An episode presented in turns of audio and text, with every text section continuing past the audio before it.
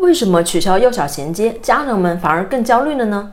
其实啊，原因也挺简单的。我们现在啊所受的义务教育呢，它大部分都是应试教育，也就是说，父母们最看重的还是孩子的分数和孩子的文凭，而并非呢是孩子的学习能力。现在完成义务教育的人呢已经很多了，但是有学习能力的人呢确实还并不多。所以啊，国家取消幼小衔接是希望能在一个尽量公平的环境下，让孩子们去竞争，培养更多的创新型人才，而非考试达人。可以说，国家呀是高瞻远瞩的，而父母的焦虑呢，则在于大家只看到了眼前的利益，也就是孩子的考试分数，没有考虑到长远的利益。当孩子呢有学习能力、自控力、心理健康的时候呢，他才能在未来发展的更好。而现在国家的改革呢，弱化了分数的重要性，导致啊过来人的经验现在用不上了，所以啊增加了家长们的焦虑。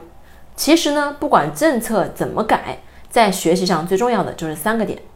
第一呢，如何激发孩子的学习动机；